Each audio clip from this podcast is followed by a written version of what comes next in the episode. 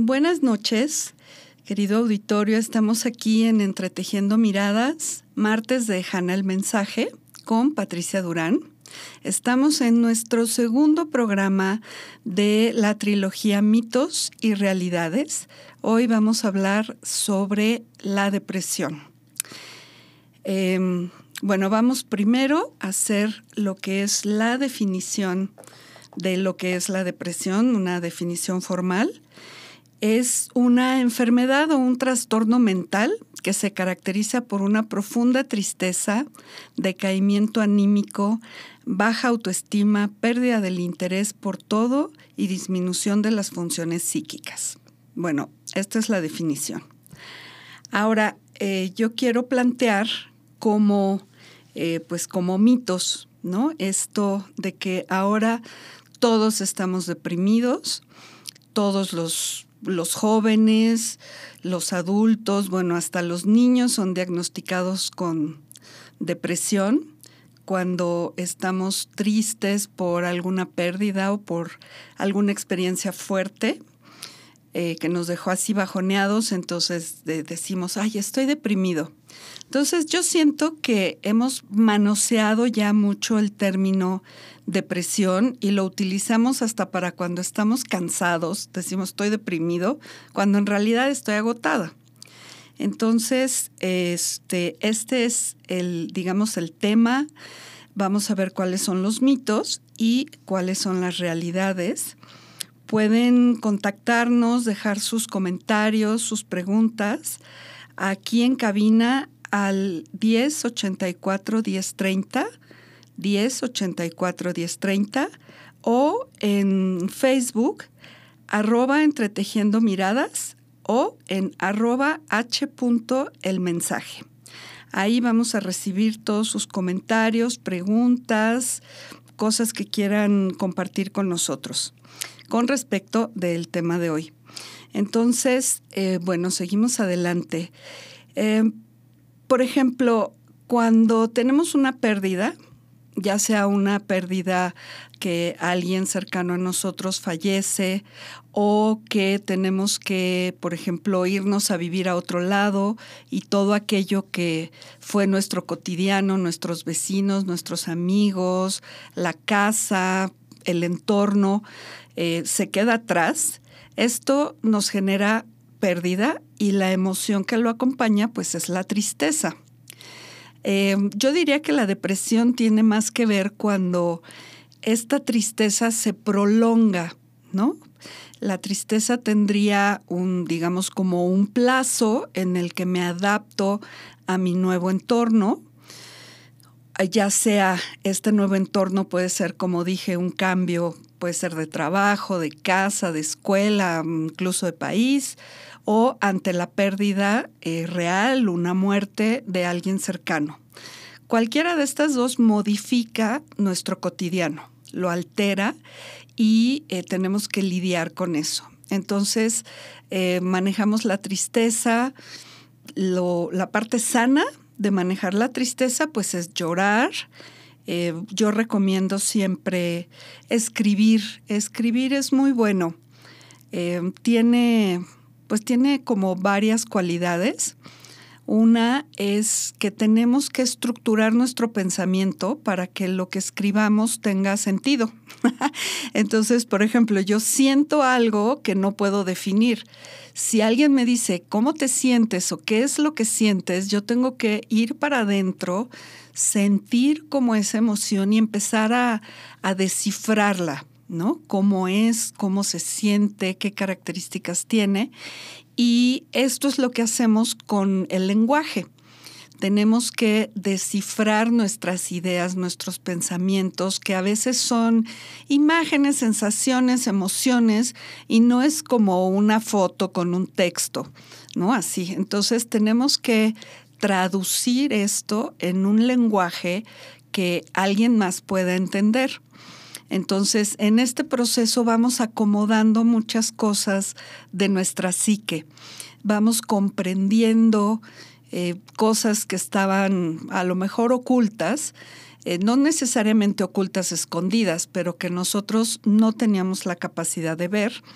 Y cuando hacemos estos ejercicios de escribir, eh, por ejemplo, me siento y empiezo a describir cómo es que me siento, eh, voy descubriendo, al, irme escuchando o irme leyendo, voy descubriendo cosas que, repito, a lo mejor ahí estaban, pero yo no las veía, no me daba cuenta. Y esto me ayuda a procesar la tristeza, aceptar la pérdida, aceptar el cambio y eh, pues irme adaptando a la nueva realidad que esto me presenta. Si yo simplemente sigo adelante, eh, efectivamente puedo entrar en depresión porque no he trabajado mi emoción, mi emoción de tristeza, mi sentimiento de pérdida. Y entonces lo que hago es que lo mando como al último cajón del archivo y ahí lo dejo. Pero esto, lejos de hacer que pase, pues puede que incluso haga que crezca, ¿no? Ahí en la sombra. Entonces siempre es mejor eh, cuando tenemos una pérdida expresarla, eh, llorar, eh, seamos hombres o mujeres, porque los hombres están muy estigmatizados con que no deben de llorar porque el llanto es, es debilidad. Y pues no es cierto, ¿no? El llanto es una expresión de una emoción interna que puede ser muy fuerte. Podemos llorar de felicidad, como de tristeza, a veces incluso de enojo. Entonces, el llanto es un mecanismo que tenemos los humanos para poder descargar este, las emociones. Y es muy sano. Entonces, yo recomiendo ampliamente eh, darnos un espacio donde podamos llorar, incluso dejar el trabajo, mudarnos, aunque sean cosas que pueden tener eh, beneficios, que sean mejores, que sean cambios para mejorar, siempre vamos a dejar atrás algo y ese algo lo percibimos como una pérdida.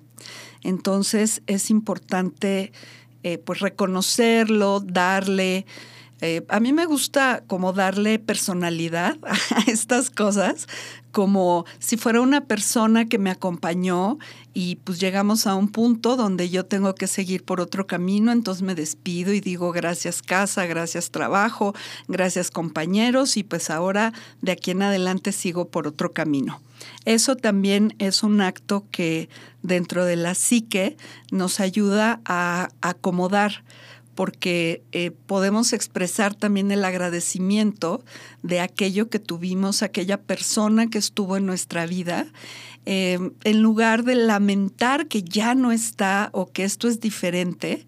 Eh, al agradecerle, al agradecerle a la persona o a los lugares, ¿no?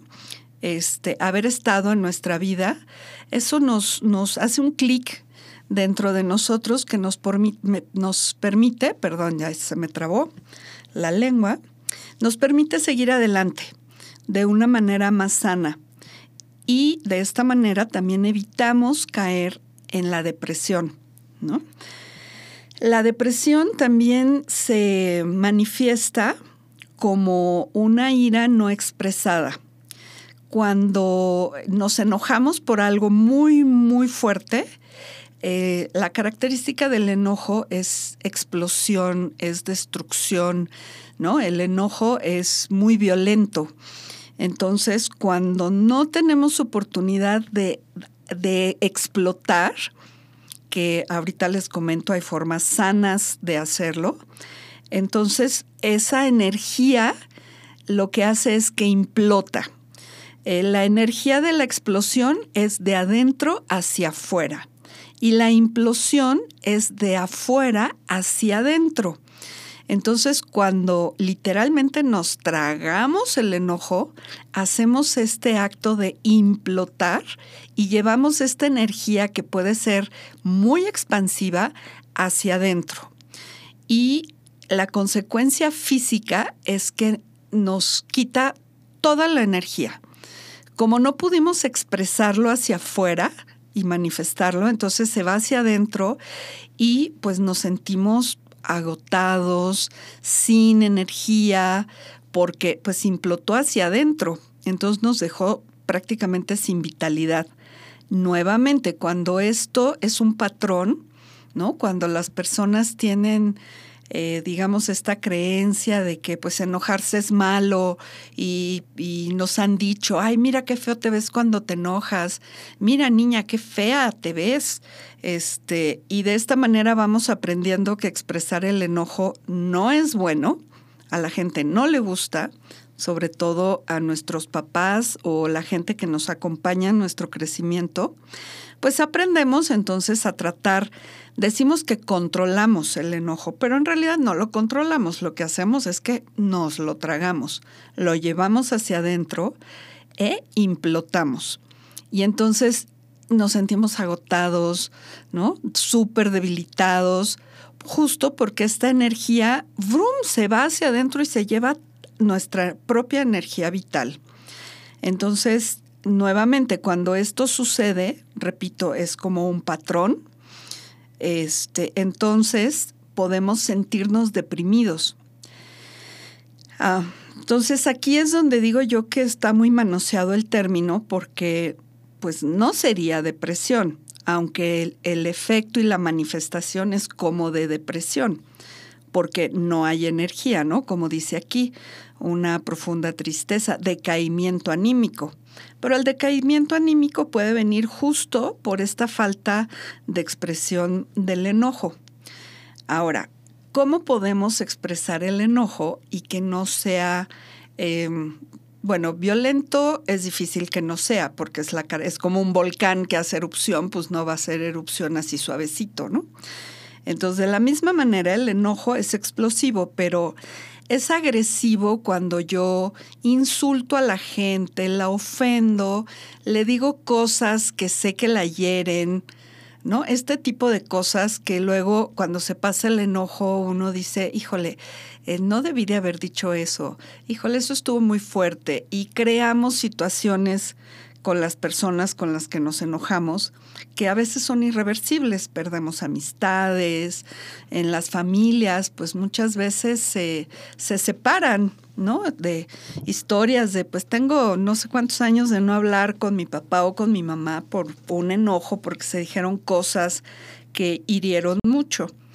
Entonces, eh, la parte del control tendría que venir en decir, esto me enoja mucho, me siento, no sé, cualquier, desde humillado, molesto, indignado, cualquiera que sea la sensación que está provocando mi enojo, y, y tratar de evitar decir insultos. O sea, uno podría decir groserías, pero no directas, no insultando al otro, ¿no? Sino nada más, pues, como expresiones que vienen acompañando a la ira. Eh, hay otras eh, manifestaciones o formas de expresar el enojo un poco más terapéuticas que son eh, gritar. yo, por ejemplo, he sido muy berrinchuda, aunque me da un poco de pena aceptarlo aquí delante de todos ustedes, pero bueno, eh, soy un poco impaciente, manejo, me desespero, ah, señor, muévase, y así, ¿no? pero eh, pues he tenido que trabajar justo con, con mi enojo, ¿no? Porque es muy explosivo, igual exploto y se me pasa en dos segundos, pero lo que he aprendido es como a rugir, o sea, eh, ya no es la persona la que me hizo enojar, sino yo entiendo que la desesperada impaciente soy yo. Entonces, cuando empiezo a sentir esta cosa que siente uno por dentro, que es como un calor, ¿no? Que va subiendo, en lugar de insultar a la gente, pues literalmente rujo, así saco desde el bajo vientre y abro la boca y rujo así fuertísimo y eso me ayuda a descargar ese momento de, enojo, que no es un enojo importante, ¿no? Es cualquier cosa. Alguien, no sé, me tocan porque se quieren pasar el alto o alguien se atravesó, no sé, cualquier cosa así que, que no tiene consecuencias fuertes en mi vida. Cuando sí hay eh, alguna consecuencia, entonces, eh, hablo, digo las cosas en un tono muy fuerte, puedo incluso eh, como digo yo, vociferar, que no es lo mismo que gritar. Y este, pero me expreso sin insultar, sin ofender, para que al final yo no tenga un arrepentimiento de decir, híjole, esto no lo, no lo debí de haber dicho. Ay, se me salió porque estaba enojada. No, no hay excusas. Uno tiene que aprender a poder manifestar sus emociones sin, eh, sobre todo, lastimar a los otros. Y bueno, les repito, hay técnicas, hay maneras y como eh, repito y una, una y otra vez a lo largo de mis programas, mi principal enfoque es que podamos observarnos. Entonces hay que observar cómo, cómo me enojo, cómo manifiesto mi enojo, qué digo, qué palabras uso. Este, y si no me enojo, o sea, sí me enojo, pero no lo manifiesto, querrá decir que estoy implotando y cómo me siento súper bajoneado después de una situación así. Eh, generalmente después, cuando una persona no expresa su enojo, entonces después de haber implosionado, lo que sucede es que ese enojo y esa rabia y esa energía destructiva que no salió, lo que va a suceder es que se va a ir hacia mí. Y entonces voy a empezar a tener actitudes o, acciones, actividades, relaciones autodestructivas. Pueden ser desde entrar a las drogas, al alcohol, este, tener relaciones como del filo de la navaja, súper peligrosas, a lo mejor con la comida, comer lo que sé que me hace daño, comer en exceso, en fin. Hay muchísimas cosas que hacemos en términos de autodestrucción. Entonces yo les eh, recomiendo justo este proceso de autoobservación para que podamos reconocer qué es lo que me está pasando en lugar de simple y llanamente etiquetarme como que estoy deprimido. Buenas noches, pues regresamos aquí después de este corte. Estamos, les recuerdo, en su programa Entretejiendo Miradas. Hoy martes de Hanna el Mensaje con Patricia Durán. Pueden contactarnos a nuestros números en cabina 1084-1030 o a, eh, a través de Facebook, arroba Entretejiendo Miradas o arroba h. Ahí podemos recibir sus comentarios. Eh, como les decía, estamos hablando sobre la depresión en nuestra serie Mitos y Realidades. Entonces, eh, retomamos, estaba yo comentando estos otros aspectos que nos provocan decaimiento, nos bajonean muy fuerte, que interpretamos como depresión, porque es un poco la palabra de moda, y eh, sin embargo, yo insisto en que no es depresión y que tendríamos que ir un pasito más adentro, observarnos eh, qué, nos pasa, cómo nos pasa. Eh, hay una situación muy interesante que es cuando yo pregunto algo, la respuesta siempre llega. Entonces, si yo digo, ¿qué me pasa? Dentro de mi cabeza voy a tener imágenes, ideas, palabras, o a lo mejor voy a ver en un libro o, no sé, en este caso en un post por, Facebook o por Instagram o alguna de las redes sociales, voy a leer una frase y va a decir, esto es, ¿no? Nos va a llegar la respuesta por algún lado. Entonces, eh, cuando nos sentimos deprimidos, podemos preguntarnos qué nos está pasando. A lo mejor es como decía antes del corte, puede ser ira no expresada, que nos lleva a, bajonearnos muchísimo. O puede ser simple agotamiento físico o agotamiento mental. Eh, platicaba con mi hija sobre este asunto de como del agotamiento y entonces veíamos que, por ejemplo, en Canadá y en Estados Unidos, un chofer de camión no puede manejar más de dos horas sin tomar 15 minutos de descanso.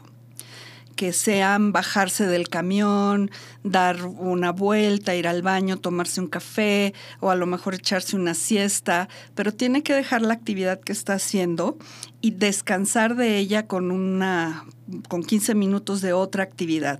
Esto es porque el cerebro, después de dos horas, es como que se desconecta, ya no nos da eh, digamos, no sigue trabajando ni sigue siendo tan eficiente sobre la misma línea. Entonces debemos de darle un descanso. Pero como vivimos en una sociedad que exalta la productividad, entonces trabajamos todo el día y si somos independientes, peor, porque entonces tenemos tiempos de entrega y son las 3 de la mañana y seguimos trabajando y este yo me acuerdo que tenía un, jefe que, bueno, trabajábamos muy, muy fuerte, hacíamos cosas creativas y de repente alguien se empezaba, cometía un error, cometía el segundo y decía, ¿sabes qué? Ya vete a dormir. No, pero hay que entregar mañana, no sé qué. Sí, dice, pero ya llegaste a tu, a tu, ay, ahorita se me fue. Bueno, llegábamos al punto en el que ya no éramos eficientes, a tu nivel de incompetencia. Esa era la frase. Nivel de incompetencia me encantó, porque una vez que uno comete un error por agotamiento, lo que le sigue es otro error y otro error y otro error. Y en términos de trabajo, pues es una pérdida de tiempo, porque es mejor que yo me vaya a dormir dos horas y esté más fresco o descanse un rato, no sé, me tome un té o algo y eh, vuelva a retomar el trabajo a tener que corregir todos los errores que cometí por agotamiento. Siempre es mejor hacer las cosas bien la primera vez que corregir errores. Entonces, el agotamiento mental es algo que pues se habla, no sé si se habla mucho o se habla poco, pero como que no se le toma mucho en cuenta. Y el agotamiento mental también tiene que ver con la falta de sueño, porque, por ejemplo, el cuerpo, si estamos haciendo ejercicio, pues nos sentamos, nos recostamos, respiramos y es una forma de descansar el cuerpo. ¿Y cómo descansamos la mente? Pues a través del sueño. Ahí le damos la oportunidad de que entre el inconsciente y ponga en orden toda la información que manejamos durante el día, mientras, eh, digamos, el cerebro está en una especie de pausa. El cerebro no descansa porque cuando sueña también está trabajando, pero es un trabajo diferente. Es como el chofer que se baja y, camina, pues no quiere decir que se duerma, ¿no? Está haciendo otra actividad, pero este cambio de actividad es justo lo que, lo que nos da el descanso, nos desconectamos de algo que puede ser, eh, no sé si decir obsesivo, pero que sí nos cansa porque estamos piense y piense y piense, o el, el acto de manejar ¿no? Que estamos, eh, aunque no parece, estamos en gran tensión porque hay muchos riesgos. Se poncha una llanta, se atraviesa o un animal o un coche o, en fin, vamos con, con mucha tensión. Entonces, este, detenernos y cambiar la actividad, a veces simplemente quedarnos ahí respirando, ¿no? Puede, puede ayudar mucho tanto a liberar el agotamiento físico como el mental. Entonces aquí también les hago una invitación a que cuando digan, me siento muy deprimido, pues revisen cómo son sus actividades, ¿no? A lo mejor tienen una actividad tan intensa que está normalizada. O sea, ahorita es normal que todo el mundo trabaje muchísimo, que vaya corriendo. Yo hablo con la gente y ¿cómo estás? Ay, pues aquí en el corri corri. Y todos andamos corriendo, ¿no? Y es como, corriendo y para qué? ¿O a dónde vamos? ¿O, ¿O de qué se trata? Cuando hay un dicho muy viejo que decía, este, despacio que llevó prisa. Y justamente este dicho, este, pues se traduce en esto de, si yo me tomo una pausa ahorita, no voy a cometer errores después y no voy a perder tiempo en rectificar los errores o a lo mejor equivoqué el camino por una decisión apresurada y ahora tengo que darme una vuelta enorme y perder mucho tiempo. Entonces, este dicho nos invita a que nos tomemos el tiempo necesario para poder observar, evaluar y tomar decisiones que generalmente serán acertadas contra aquellas hechas bajo la prisa y el impulso y el corri-corri.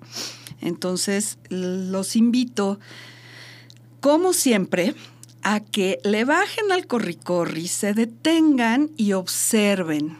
Sobre todo se observen a sí mismos. ¿Dónde estoy? ¿Qué estoy haciendo? ¿Cómo lo estoy haciendo? ¿Cómo me siento al respecto? Porque aquí viene el otro tema que tiene que ver con la depresión, que es, eh, lo nombré la sociedad y la depresión. Entonces, justo digo que estamos en una sociedad que este, valora muchísimo la productividad, ¿no?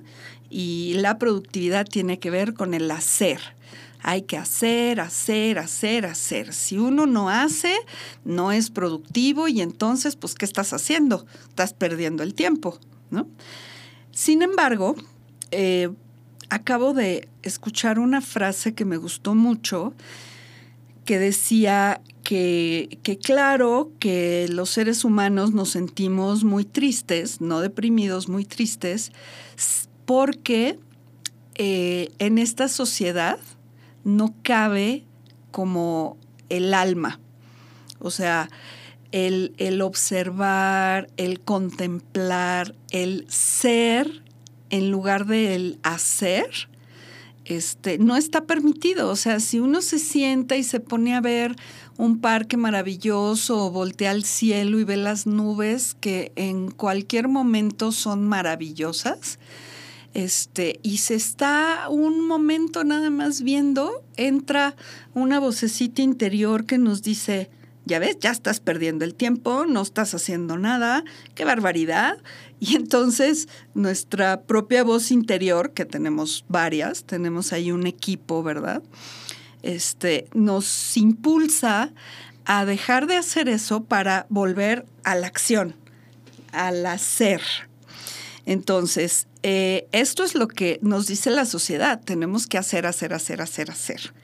Y al no poder estar, al no poder ser, al no poder contemplar o hacer cosas como escuchar música o tocar un instrumento o pintar sin ser pintor y sin ser músico. O sea, no es lo mismo que diga yo voy a tocar un instrumento porque trabajo en la sinfónica y de eso vivo y entonces mi hacer es la música, a decir, pues hago cualquier tipo de trabajo, pero mi hobby o lo que hago para mí es, me gusta tocar la flauta, tocar la guitarra, sin ninguna intención este, ni comercial, ni profesional, ni monetaria, ni simplemente por el placer de hacerlo. Entonces, yo creo que hemos perdido justo este sentido de el placer, de ser nada más, de estar sin tener que hacer. Eh, a mí esto me hace mucho ruido porque yo soy lo que podríamos llamar medio hiperactiva, o sea, soy, como dice otro dicho muy famoso, descanso haciendo adobes. Entonces, bueno, yo hago y hago y hago y me levanto y hago aquí y hago allá y hago mil cosas y para descansar, tejo, ¿verdad? O sea, porque me siento justo como con una mano sobre la otra eh, y mi cabeza entonces va a mil por hora en otros proyectos o en otras acciones que tengo que hacer mañana o pasado o que podría hacer o mejorar. O... El caso es que la actividad física y mental puede ser incesante y nos lleva a este estado de agotamiento. Entonces es algo que tenemos que aprender. Yo a mí me ha costado mucho trabajo de veras ah, decir, ok, ya hice por hoy suficiente, aunque puedo seguir haciendo, pero por hoy está bien y en este momento voy a ver el atardecer, ¿no? Híjole, bueno, ok, es algo que he aprendido a hacer y es también lo que les recomiendo, ¿no? O sea, yo no estoy hablando desde un lugar de, de soy la experta, no, pues soy como un mortal que estoy aprendiendo junto con ustedes a hacer todas estas cosas, a observarme, a aprender a reconocerme, a conocerme y poderle dar voz y expresión a, a mi ser interior, ¿no? A mi corazón, por así decirlo. Entonces, eh, pues resulta que sí, los que vivimos insertos en la sociedad haciendo todo lo que ésta nos determina, como este, estudiar así, así, así, hasta tal edad, y luego trabajar así, así, así, y luego pues hoy día como la tecnología ha avanzado muchísimo, pues ya eh, dicen que a los 40 eres muy grande para algunos trabajos, pero eres muy joven para este, retirarte, ¿no? Y una persona de 60 años, bueno, ya no se diga, aunque esté en el pleno uso de sus facultades y esté vital, inteligente, con mil ideas, pues no va a encontrar trabajo. Y justo la edad en la que toda la gente está trabajando es la edad reproductiva, que es la edad donde hay más, más fuerza y más energía. Entonces es lo que se necesita para estar corri corri, ¿no? Yo ya no corro, yo me siento, digo, no, espérenme tantito. Entonces, este, pues uno también tiene que aprender a reconocer y a poder decir, a ver, basta, necesito una pausa.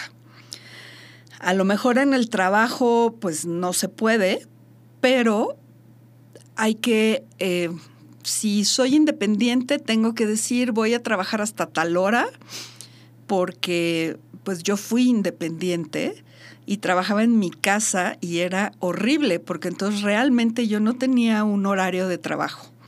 Trabajaba hasta que me daba sueño, a veces eran las 3, 4 de la mañana, pero como estaba en mi casa, pues me levantaba a las 11 y a veces en pijama yo hacía vitrales emplomados en pijama me iba al taller y me ponía a trabajar en lo que me tomaba el café y hacía una pausa y desayunaba y regresaba. Entonces al final terminaba yo trabajando, no sé, 17 horas al día. Entonces, eh, cuando uno es independiente tiene que ser un poco más riguroso con esos tiempos, sobre todo con el descanso, ¿no? Porque, repito, si no descansamos empezamos a cometer errores. ¿No? Y yo empezaba a romper vidrios porque apretaba muy fuerte o cualquier cosa. Ya el segundo vidrio que rompía decía, ya, Patricia, ya vete a dormir porque ya, ¿no? ya no das más. Entonces, eh, pues es muy importante darse cuenta de qué nutre el alma. Digamos, hay cosas universales como la belleza, entonces pasear por un lugar hermoso, un jardín eh, florido, no sé, ver el horizonte, las nubes, como dije hace rato, los atardeceres. Un día estaba con mi primo y le digo, ay, mira qué atardecer tan hermoso. Y se voltea y me dice, todos son iguales, todos son hermosos, pero nadie los ve.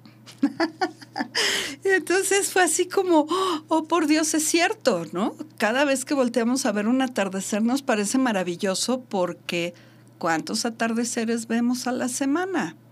Ahí se los dejo de tarea ustedes. Nada más dense cuenta cuántas cosas hago para mí, para sentirme bien, que me gustan, que hago por el puro gusto de hacerlas. Eh, y ¿Cuántas veces las hago como por semana? O si las hago, ¿no?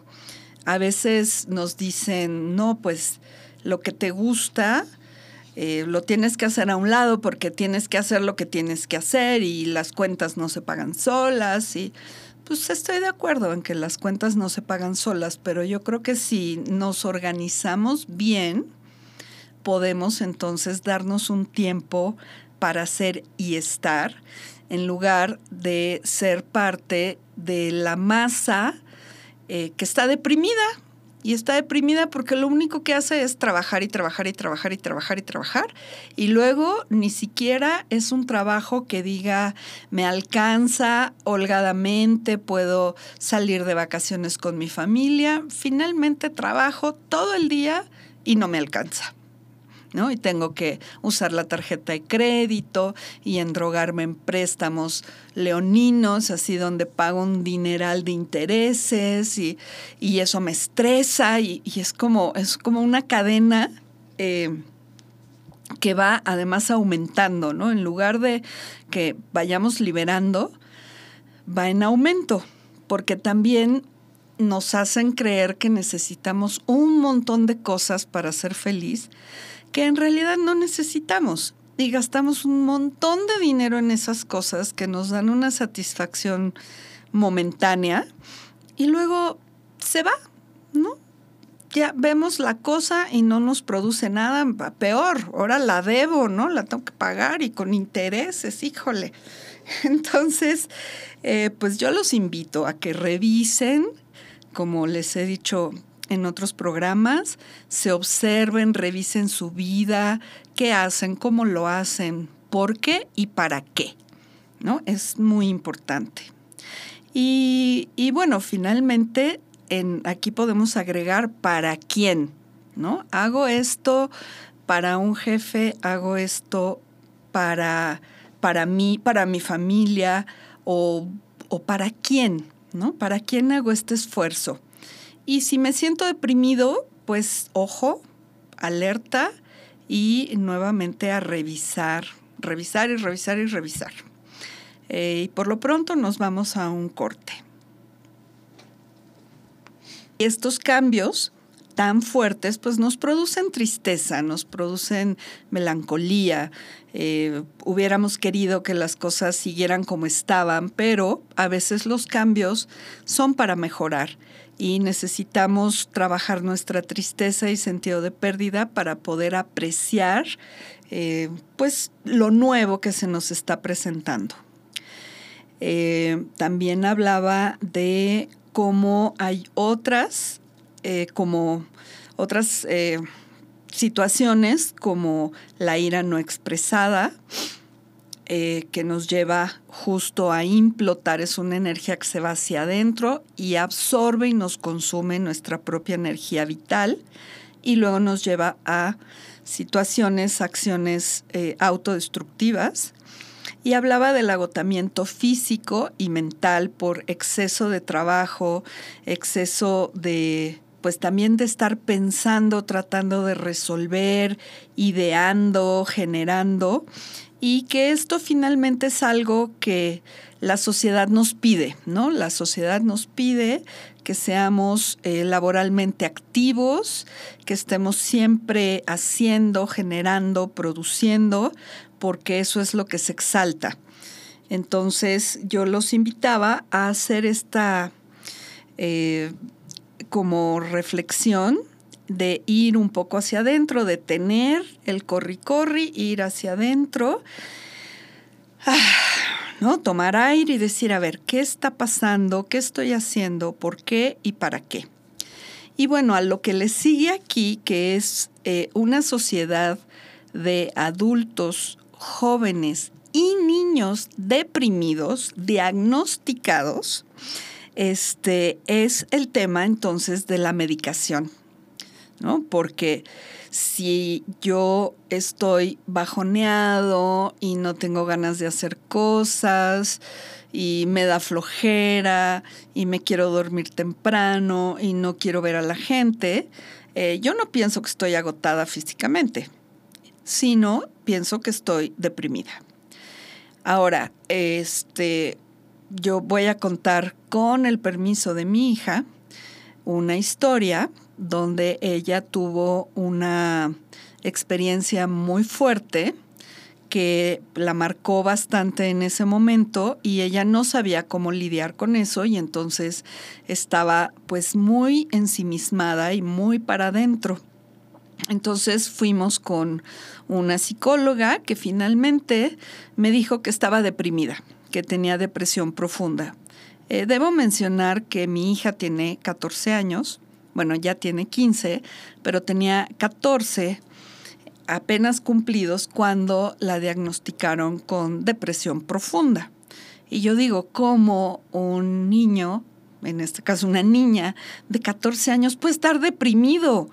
No puede ser, o sea, puede estar triste, puede estar acongojado, puede estar cansado, pero ¿cómo deprimido? No, sí, pero mira, eh, lo que vamos a hacer es que vaya con el psiquiatra para que te dé un medicamento. Es un medicamento nada más para que nos ayude a sacarla de la depresión profunda y luego le quitamos el medicamento para seguirlo trabajando de forma eh, psicológica.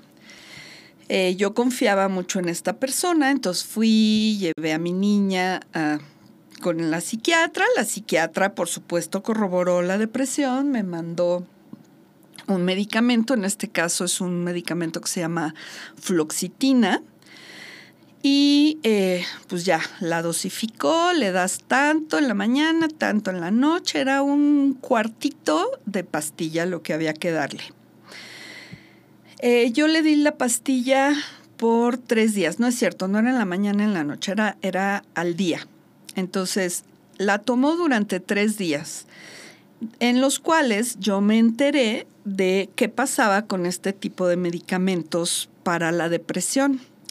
Entonces entré a internet, averigüé qué era la fluoxitina y descubrí que entre los efectos secundarios, eh, voy a hacer una, un paréntesis, eh, los, em, lo que mi hija manifestaba era ansiedad, falta de sueño y problemas con la comida.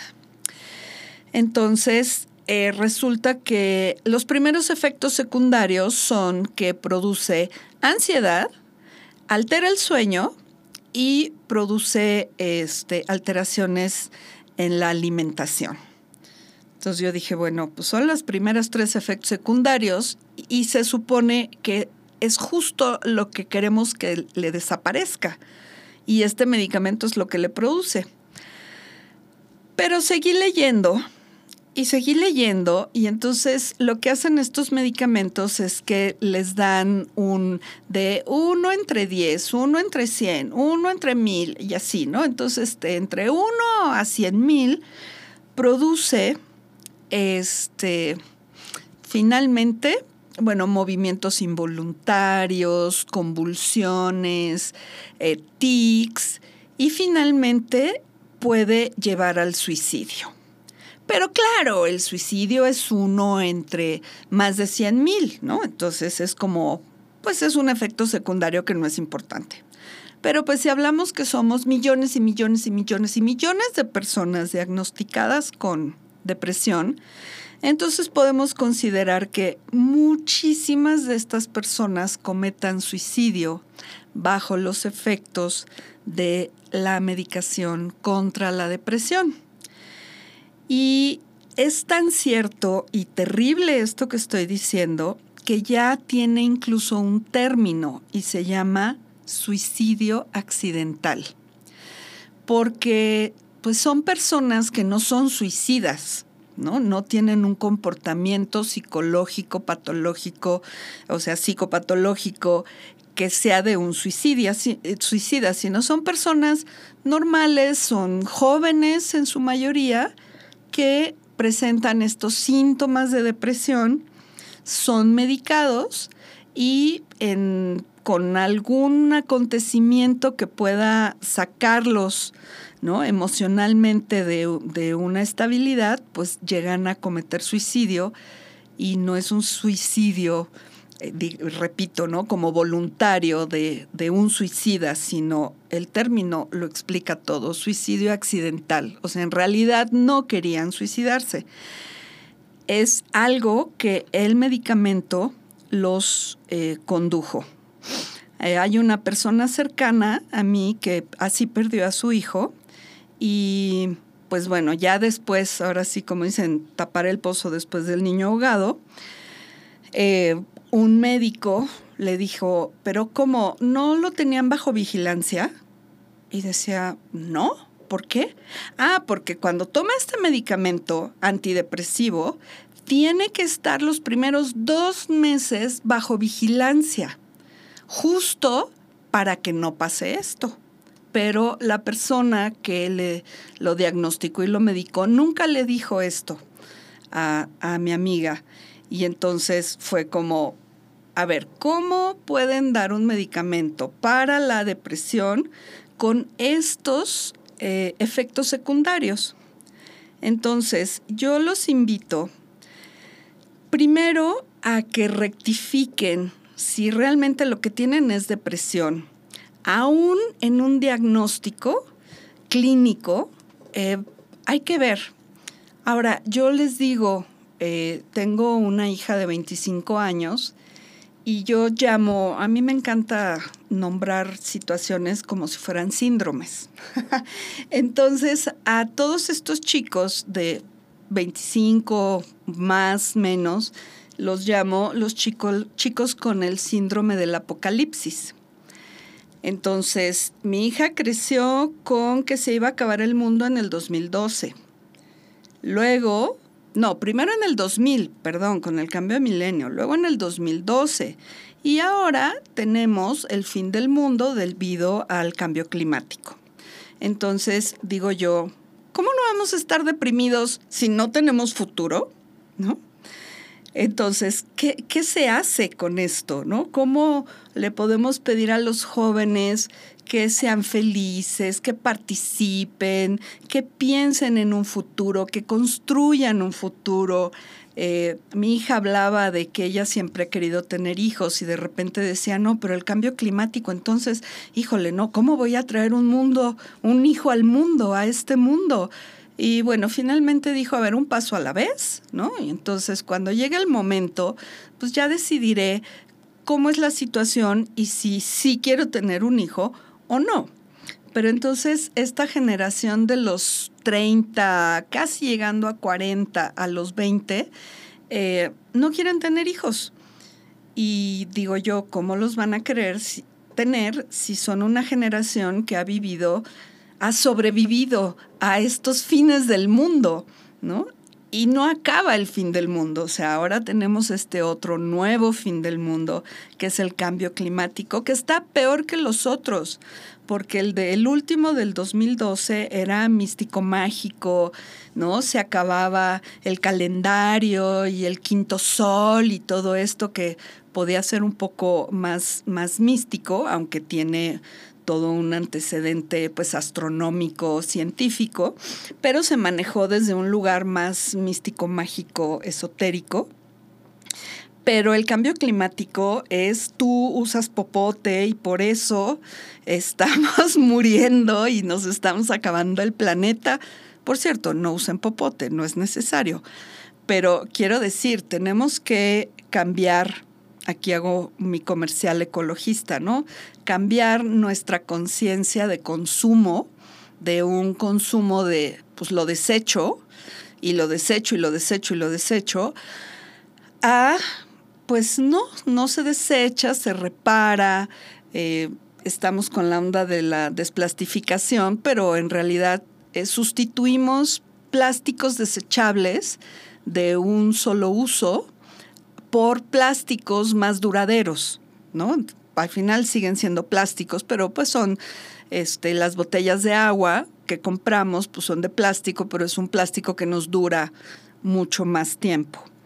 Entonces, eh, regresando al tema del apocalipsis, pues yo digo, pues hay que voltear a ver el ritmo en el que se vive hoy día y cuáles son los valores yo digo, claro que la gente, pues usar el término está deprimida, pero en realidad es como una profunda tristeza por no poder manifestar su ser interior, porque a través de nuestros dispositivos y las redes sociales nos aislamos, hace muchísimo tiempo decían, que estos dispositivos, ¿no? que el Internet pues acercaba, nos acercaba a las personas que estaban lejos, pero nos alejaba de las personas que están cerca. Entonces, Eh, vivimos muy desconectados de nosotros mismos, de nuestras relaciones, de aquello que nos hace estar vivos, sentirnos plenos, eh, de tener un propósito, ¿no? Yo estoy haciendo esto porque mi propósito es este otro. Al final el propósito se vuelve pagar las cuentas y eso no es algo que nos satisfaga profundamente. Eh, y luego ni siquiera podemos hacerlo porque los intereses que cobran en este país son exorbitantes, realmente es una grosería.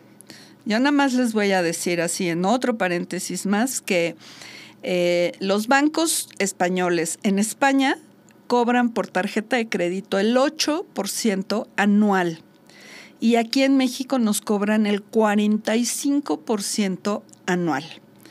Entonces, pues ustedes digan, ¿no? Yo recomendaría restringir el uso de la tarjeta a realmente necesidades este, y circunstancias muy apremiantes, que recapaciten sobre sus consumos, si esto que quieren comprar realmente lo van a utilizar, les va a servir, cuál va a ser la vida ¿no? de, de uso de esto.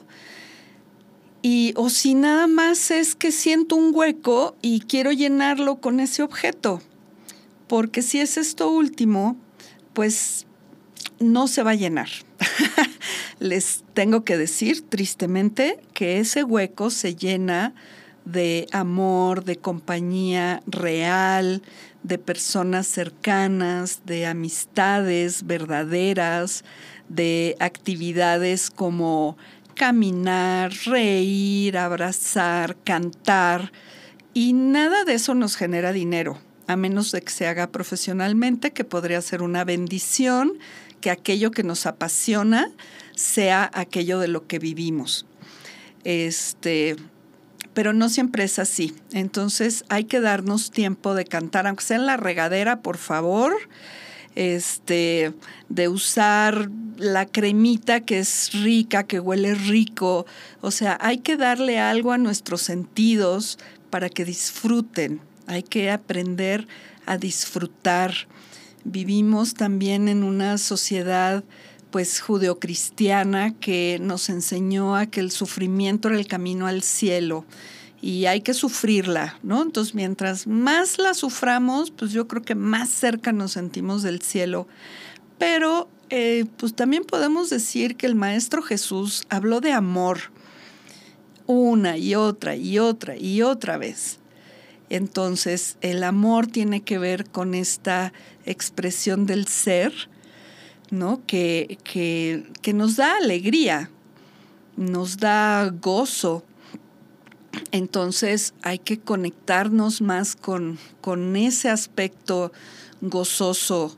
Eh, yo a mis pacientes que me hablaban de esto y de la culpa y todo, yo decía, no, conéctate con el Sagrado Corazón de Jesús, que es divino, es un corazón irradiando luz y así es como deberíamos de vivir, irradiando la luz de nuestro corazón.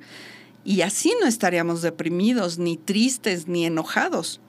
Entonces, una vez más, observemos qué hacemos, cómo le hacemos, para quién lo hacemos. Y, pues recapitulemos, ¿no? Hacia dónde nos lleva esta forma en la que estamos viviendo. ¿Por qué me siento vacío, deprimido?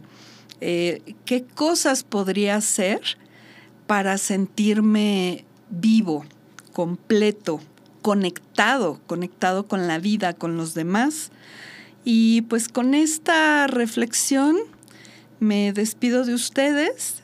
Les recuerdo que pueden dejarnos sus comentarios en arroba entretejiendo miradas y arroba h el mensaje.